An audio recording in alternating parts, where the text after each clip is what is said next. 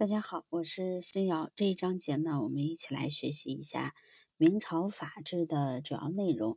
我们先来看一下刑事法制。明朝建立之初，主张承袭唐律传统，一准于唐，同时又适应社会形势的变化，强调重点治国的立法思想。这对刑事法制制度起了重要的影响，反映在刑法原则、罪名、刑法等方面。因循唐宋以来延续多年的原则制度，同时又呈现其独特的一面。第一个是定罪量刑的原则。明律规定的定罪量刑原则大多承袭唐律，但也有一些变化。一为确立比附原则。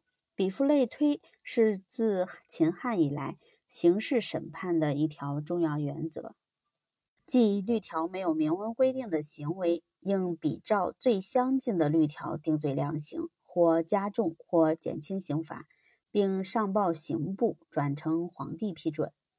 因每个比附案件均要上报朝廷，过于繁琐，自明太祖起，就将一些具有典型意义的比附案件编在一起。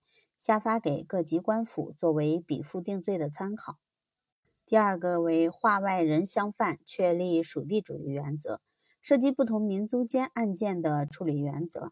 唐律设化外人相犯条，对于化外人之间案件的处理，实行属地法与属人法相结合的原则。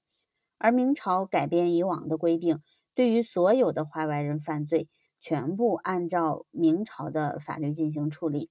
即凡化外人犯罪，并一律拟断，这一规定确立了属地主义原则，不再采用属人主义原则。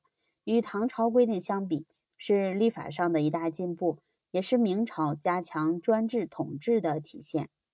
接着看一下刑罚方面，明律恢复唐宋律的笞杖刑制度，笞杖各分为五等，每十下为一等，从笞十至杖一百。同时，明朝又沿袭元代的做法，规定徒流刑附加杖刑，除五刑外，还有充军、凌迟、加号、赐字等刑罚，并实行廷杖制度。我们先来看一下充军。充军是将犯罪人发至边远地区充当军户，赐予死刑而重于流刑。明律规定，凡是军人犯徒流罪，先绝杖。然后分等发外外地卫所充当军户。凌迟，凌迟在明朝主要适用于谋反、大逆等严重犯罪。明律规定的凌迟罪各有十三项，而且行刑一律，绝不代迟。第三类加号，加号是指罪犯代加在指定地点示众受辱的刑罚，由唐宋加项示众发展而来。明朝的条例中广泛适用加号刑，多用于处罚轻微的犯罪。次字，次字是针对侵犯公司财产罪名的附加刑。明律沿袭元代法律，对窃盗、监守盗、常人盗等罪名，在处以正刑之外，还附加赐字刑。廷杖，廷杖是指依皇帝旨意，在朝廷上对官员进行杖责的法外刑罚。由于君主专制权力的强化，廷杖在明朝已经制度化。接着我们来看一下刑事法治的特点。明律在很大程度上继承了唐宋以来的立法经验，尤其是唐律对明律的影响极大。但君主专制高度发展的明朝，因时代的变化及法律也呈现出与前代不同的特点。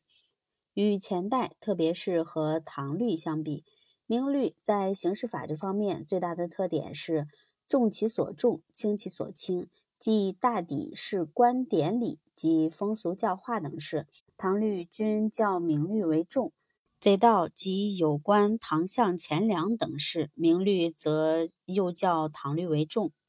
所谓重其所重，即事关贼盗及唐相钱粮等事。加重重罪的处罚，主要表现在以下几个方面：第一，大大加重对于谋反、大逆之类严重危害君主专制统治罪名的处罚；第二，增设许多侵犯皇帝专权权力的罪名，如特赦奸党罪、这是朱元璋在制定大明律时新增的政治性罪名，目的是打击臣下朋比结党的行为，消除对皇权的威胁。第三，加重对官吏贪污渎职罪的处罚。